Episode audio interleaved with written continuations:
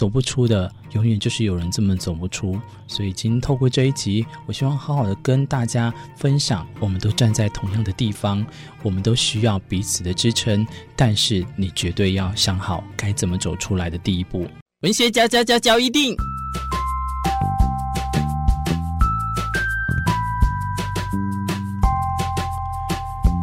欢迎收听文学交一定。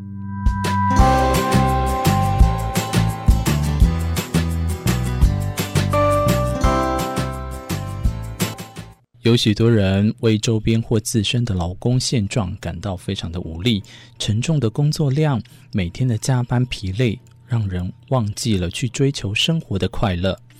自己好不容易有私人的时间，却又只想要耍废待在家，说穿了就是工作拖累生活，所以也一起在生活当中沉沦下去。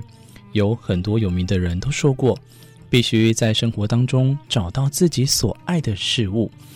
因为这是一种精神力量，不要被一些想法所压迫，导致走进工作的死胡同。所以今天想要跟大家分享，在文学角点里面，没有人有权利压榨你，除非你让对方这么做。用这样的概念，让大家去想开对于工作上的看法。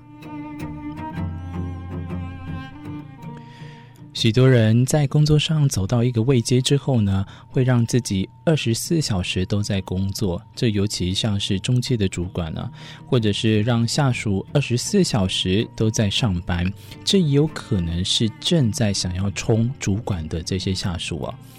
就算下班回家，也会紧迫盯人，无时无刻都在想着工作的事情。这样子好像顶着令人羡慕的光环，却毫无自己生活的价值。等到哪一天离开了工作岗位，才发现找到替代你的人就是这么的简单。所以在那时候才会回想起自己失去了什么。我常常在台东的角落或街上都可以看到这样子的身影。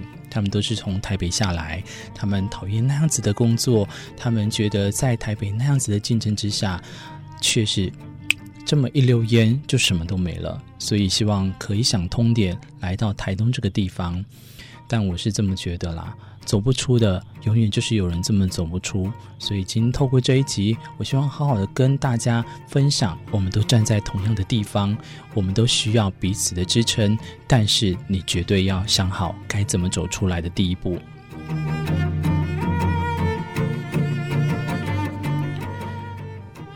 无论你是什么样的角色，每个人都是独一无二的个体。对于上司给的是尊重。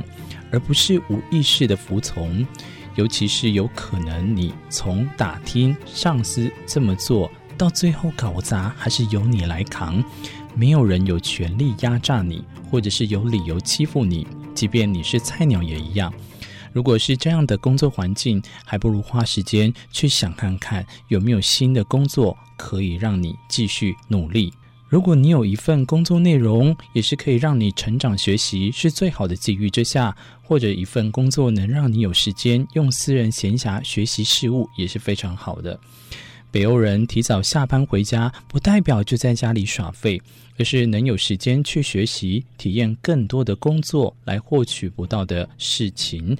人生解锁成就是一项需要，但是自由时间的学习，日后也能成为工作的养分。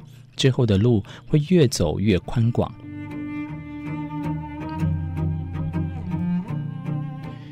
现在我想要告诉你的是，没有人有权利压榨你，除非你想让对方这么做。